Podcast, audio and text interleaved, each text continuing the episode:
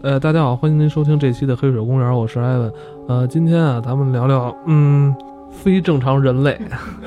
所以就一定要请到了龙潭湖非正常人类研究中心的陆主任。哎，大家好，我是陆主任。说到这个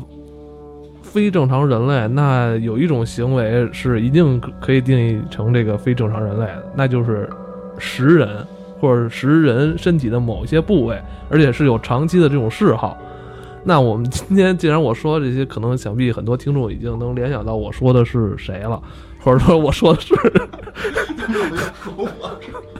哦，对了，今天还有那个金院长也在啊。嗯，对，我主要是今儿准备把陆主任带走的。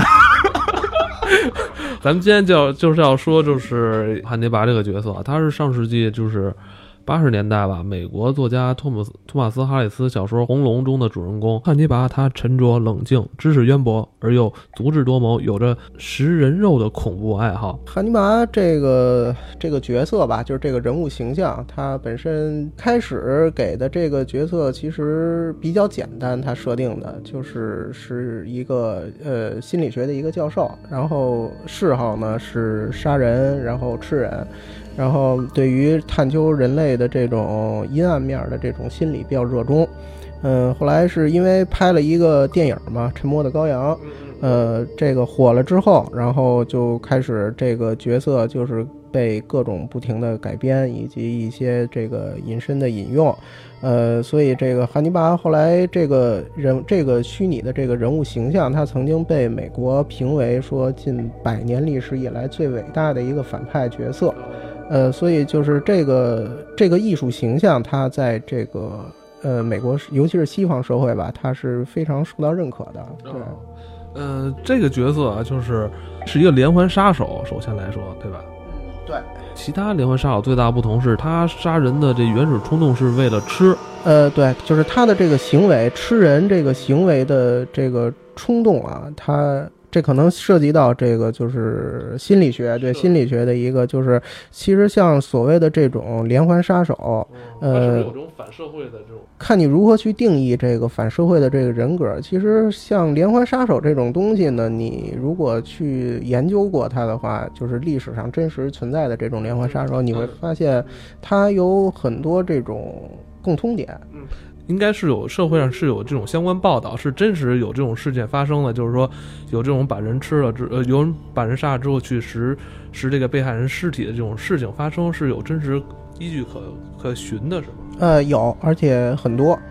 呃，这个像像连环杀人，就这个不用说了，这个可能世界各国都会有这种事情，呃，尤其以美国居多。呃，然后这个杀完人之后吃人这件事情也并不是非常罕见，就是在这种呃非常有名的这些连环杀手里头，也有很多人他杀了这个被害者之后会把他给吃掉。呃，我相信这个作者在创造汉尼拔这个角色之前，他一定是参考了很多这种资料，他是借鉴了一些这种，呃，真实人物上的原型去去这个创造，加以在这个在二次创作嘛，他在最后出创造出了汉尼拔的这么一个角色，呃，可能，但是他相比起真实世界中的这种连环杀手，他可能最大的一点不同就是他。表现出来的这个外表是一个非常，呃，儒雅、非常这个有魅力的一个中年男性。就我们以往认知的这种变态杀手，尤其是西方的这种变态杀手，他给我们留下印象都是这种面目狰狞、穷凶极恶这种形象。而汉尼拔这个角色吧，却表现就是说温文尔雅，受过很好的高等教育，并且有着一份不错的职业。这个汉尼拔这个角色是打破了这种。我们以往这种认知，它是看起来是很正常。咱们大家可能都知道啊，有一个呃德州恋剧杀人狂，这电影可能大家都看过，对吧？那个里头那个杀人狂叫皮脸，他他最嗜好的事情就是把人杀了之后，脸的皮扒了，然后那个缝自己脸上。呃，这个可能是这个咱们。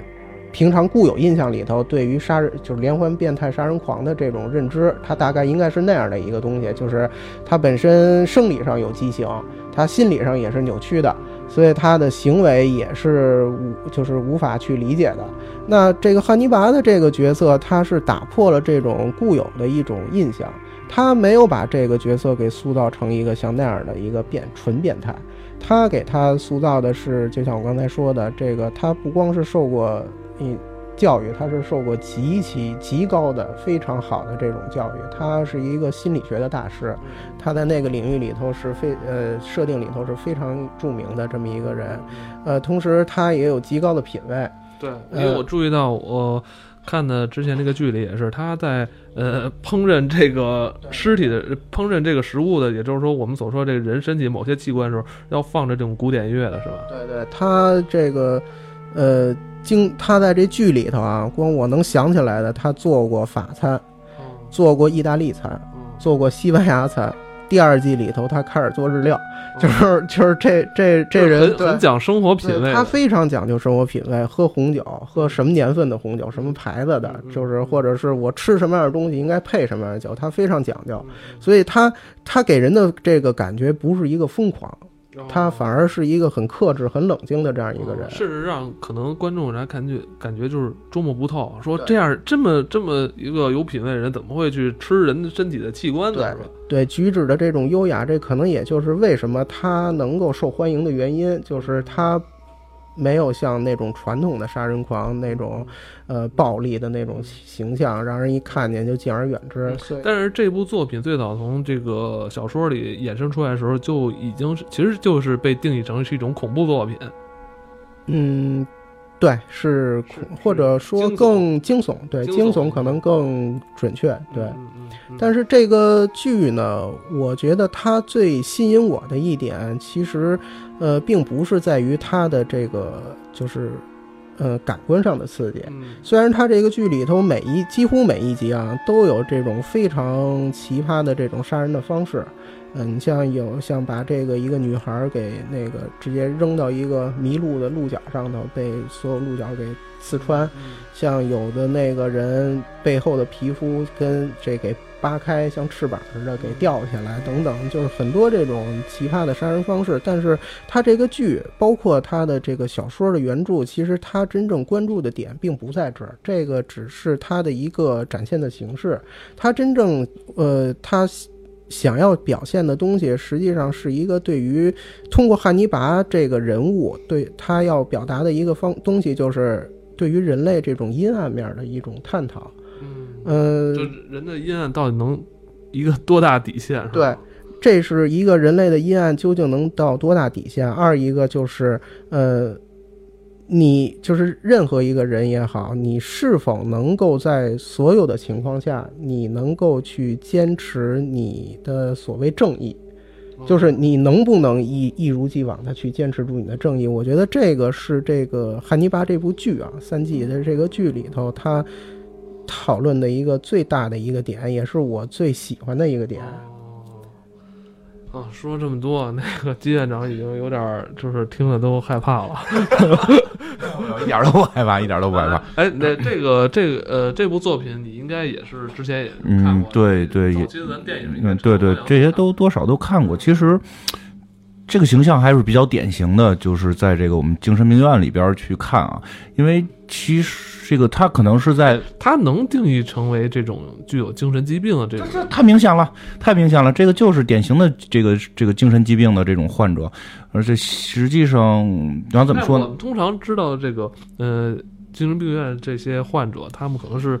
呃，神志不太清醒，或者说老有一些反人类的这种，这这还不反人类啊？这还不反人类？是，但是我们说最大不同是，他你会你会认为他们会是很很癫狂啊这种状态，对吧？实际上就在这块说一下，就是这个这个人物这个形象说在历史上诞生，会显得比较新颖。对吧？对吧？因为之前的杀人狂，大家感觉都是那种，这样拿着枪，然后大老壮，对吧？或者说是这种这种吸毒似的，这种纹着身。但这个是完全那些都是由于那会儿的历史原因造成的，这个影视作品啊，然后书籍的形象塑造导致的。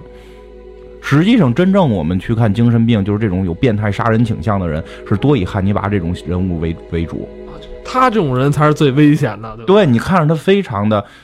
文文雅，就是而且有正常的班儿，然后而且一般这种人他的收入都不会低，这个是很很奇妙的一件事儿。当然了，这个我们比如在心理上来看，可能是因为当他还没钱的时候，他得先为自己的正常的生存去有这么一个追求。他也是努力的，为了自己伟大事业也要努力，也要去上班，也得挣钱。就是当真的就是我们去接触过很多的。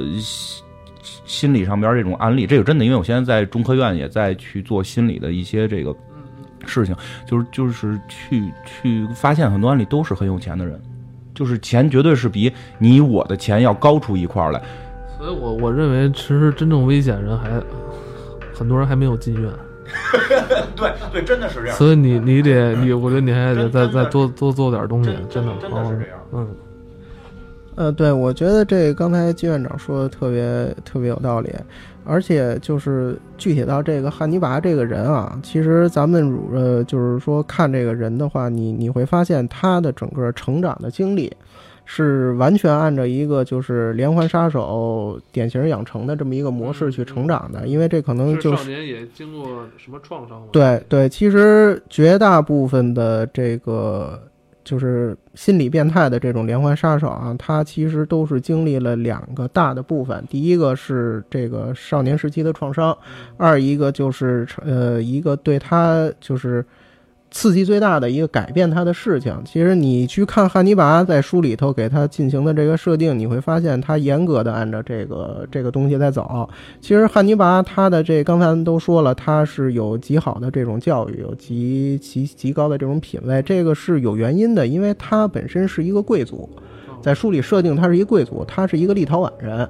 是他这个父亲是一个伯爵。等于他们家是世袭有这种爵位的，呃，他一直到十二岁之前啊，他这个生活是典型的那种，就是富二代的生活，无忧无虑，天天就是嘻嘻哈哈，跟着自己有一妹妹，就是有一个老师，没事上上学呀，然后瞎瞎玩玩这么着。然后他后来是因为到他十二岁的时候，按照书里的设定是在四四年到四五年冬天那会儿，就是二战快结束的时候。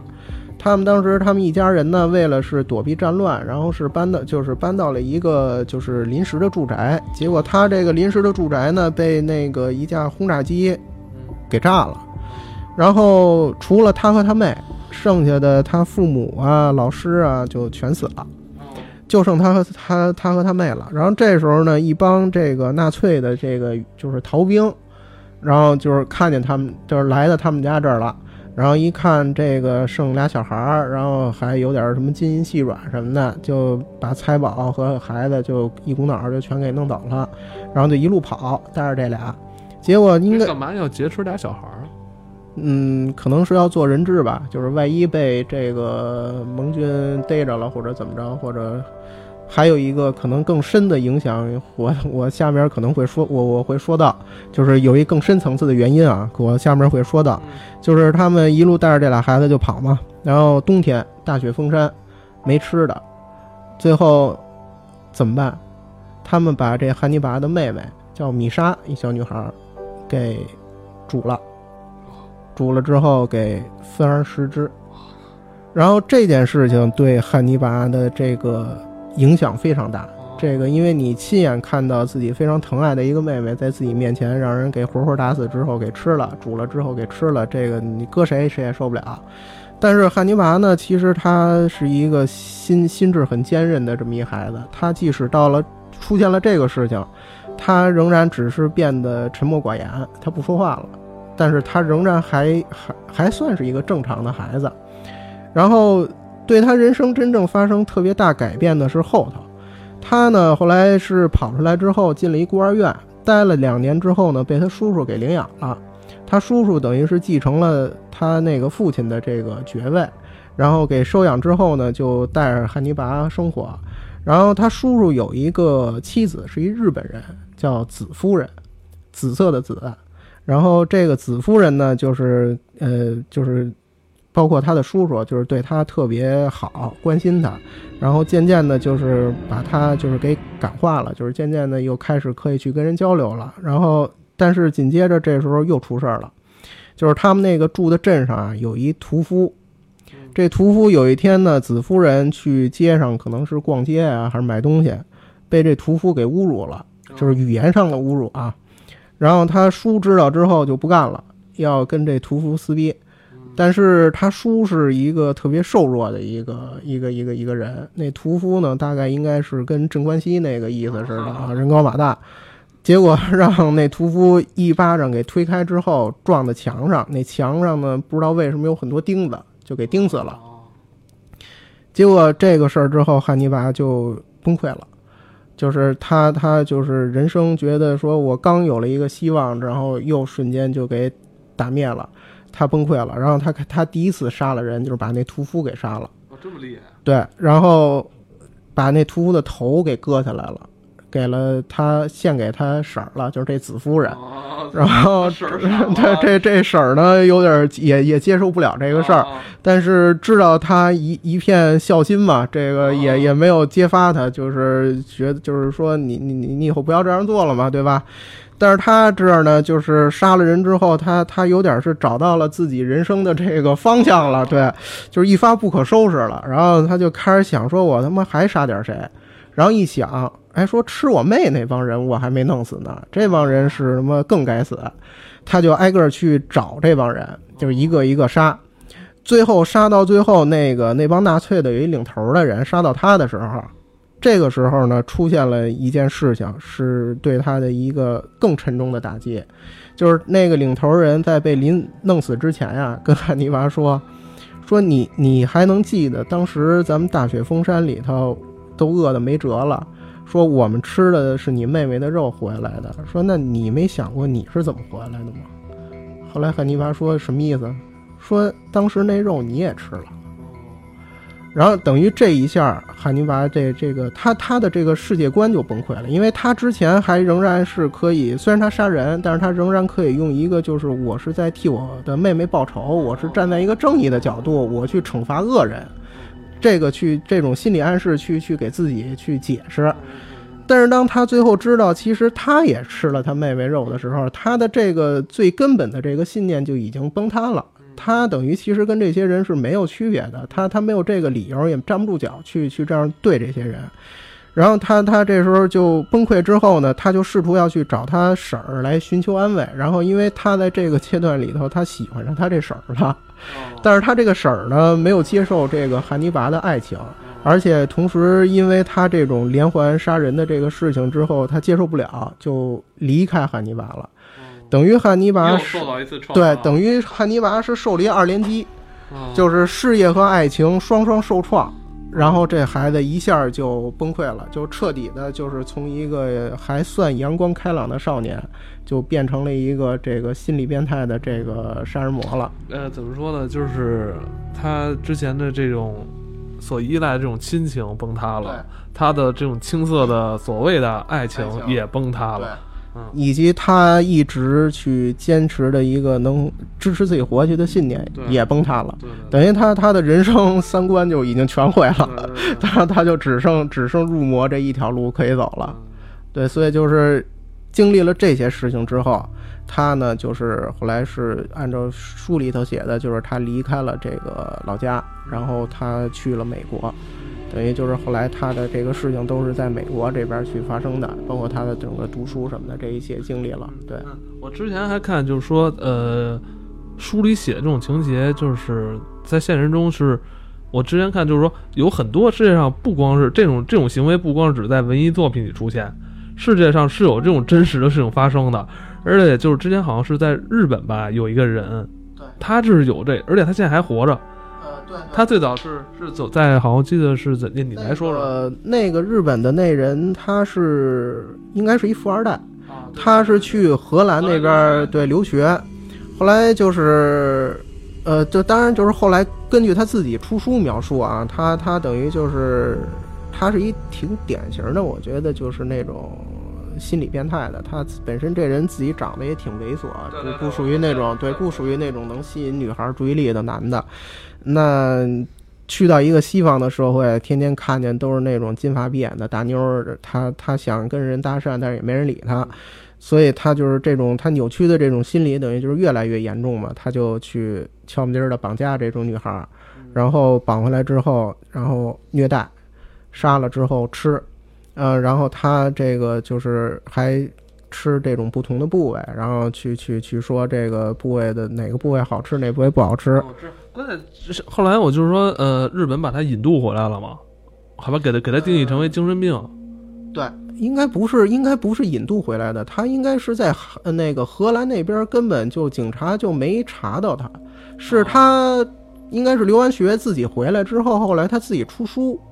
他自己把这件事儿给说出来，然后才荷兰那帮警察才知道说哦，合合着他妈的那么多年前好多那个女孩失踪那案，我们一直没破，是他妈他干的呀，丫绑了之后还给吃了。我操！但但是你这会儿你要再想把他给引渡回来，那日本政府他他也不干，而且给他定了一精神病，你你你这东西好像就是说，从精神病待了一年时间吧，出来了就。对对，因为他没说嘛，他他是一富二代，家里有钱，这东西你什么事儿现在对吧，钱都能摆平。那这种状况，金院长你回头操作一下吧。不过这个这个从科学角度来讲，确实这种人肯定是属于神经病。但是我觉得最后放出来这件事儿确实不太靠谱，因为以他这种病状来看，不太可。的确是，这人是一真事儿。我知道，就是说，就是这个政府干的这事儿有点不太靠谱，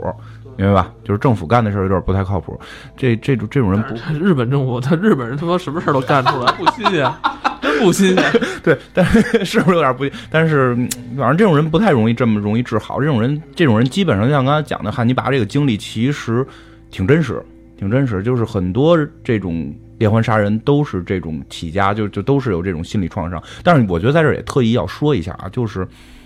嗯，也我们有时候看这东西也别说，因为他的开始就是这个这个。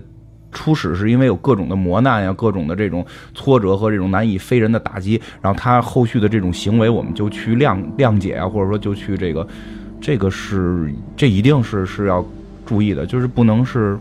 你去怎么说，就是你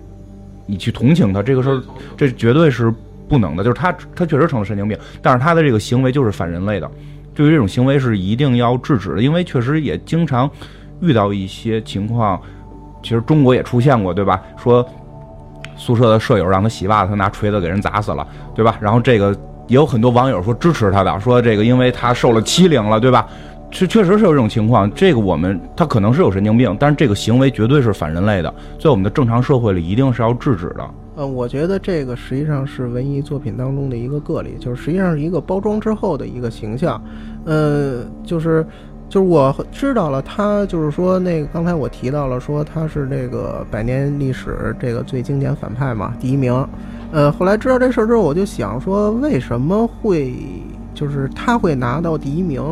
后来我就我就琢磨这事儿嘛。后来我就想，我说因为一定是因为他是一个虚构的作，一个虚构的人物。其实你如果换个角度去想这事儿，我觉得你一定能得出一相反的结论，就是比如说啊。汉尼拔，或者哪怕不叫汉尼拔，叫别的吧，这人他是你邻居，他就住你们家旁边。你如果有一天知道他剩下的所有的行为啊，跟汉尼拔完全一样，但唯一的区别就是汉尼拔在电视里你看那人就住你家隔壁。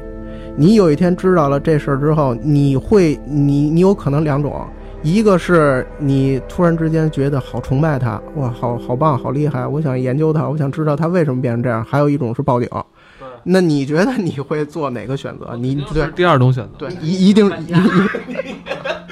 定选择靠第一种选择先给你打电话，那我就只能劝你搬家，你胆儿太小。不是你这你行不行？我说打给你打电话让你过来，我把你把他介绍到你们院里去，先报警，先报警。你关键到这关键时候，你老想着这个，你这一点研究精神都没有。我操，你们院里就没个保安吗？没有没有没有，保安都给保安都给吃了，我估计。先报警。嗯，所以你看，这个其实就很很明显了，就是就是因为他是一个虚构的人物，他作者在呃写这个人物的时候，他用原型为基础，然后包装了很多这种呃很就是很利于被人去接受的一些属性，所以他造成了这个角色最后的成功。但是这个并不代表说这种人你是就是。你会喜欢汉尼拔，不代表你真的是能够接受这个变态。对吧？这很这个这肯定的，这个是毫无疑问的。肯定是他，因为当然他身上这个角色是作者赋予他很多角色的这种魅力，是吧？也有很多影迷是喜欢他，但这就是说白了就是叶公好龙，你这。对，是吧？就是，就其实我我觉得这样，就是影迷喜欢是被演技啊，然后被这个人物形象给吸引，但不是代表着影迷就是崇拜这种行为。我觉得这个还是，但真是，但是有一部分人他是会有这种这种变态、这种崇拜的这种，就是说，我操，他吃我也吃，就是这种。你你你你你有遇见这样的了，离他远点。不是，就说是大部分人不会去尝试，尤其是这种在处在青春期叛逆的这种。不过，其实说来，确实这种情况倒也是我们院里有时候也会发现，就是比如这种影视作品确实会对一些青少年造成一些不太良好的影响。其实，所以有的时候我觉得分级制度啊什么的，确实也是能够尽快的建立吧。这个东西成人看肯定没问题，成人已经能够分辨是非了。哎，嗯，汉尼拔这是咱们国内也是有那个有给他买下版权吗？还是说现在是从网上一般偷着看？还是？呃，是偷着看的。这这这剧这剧肯定引进不了，这这毫无疑问的，想都不用想。对，就是那个吃人这东西啊，其实是有这个是原是有文化的，就是在很多比较古老的那种部族，尤其是在非洲这种国家，就比较原始的部落里头，他们是认为吃人这种行为是可以使自己获得力量，就是他吃掉的这个人的这个力量会被你给吸收。那对是有这种是有这种文化的，所以所以就是现实中这些很多变态的这些杀手，他杀完人之后吃掉他，可能多少，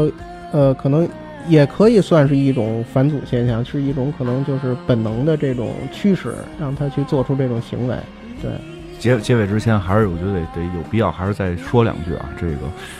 嗯，就是真的这个行为是。是很扭曲、很变态、不对的。就是我们，我特别怕我们这期做完了之后，有很多听众听了之后回去再要要去尝试。然后你找到了这么多的借口，我也我也刚才被同桌拒绝了。我是不是可以杀人就是正义的，对吧？是不是我这个杀人可以获得别人的力量？就是一定听众们一定要注意啊！这个，而且尤其是呃，咱们的用户，咱们的用户都比较年轻，就是四，嗯。那个，到时候再因为这个节目，再咱们再因为这节目出点事儿，咱们咋咱把咱们节目再查封了？不是，现在就咱节目摇摇欲坠，处在这么一个阶段，那咱这期就到这儿吧。这期挺点挺沉重的，虽然快过年了啊，就是大家吃好喝好，别吃不干不净的东西，好吧？吃吃什么？我能问问吗？行行 行行，一定要记得，呃，如果您喜欢我们的节目，一定要订阅。啊，不喜欢也希望您订阅，因为我可能下一期您就喜欢了，哈。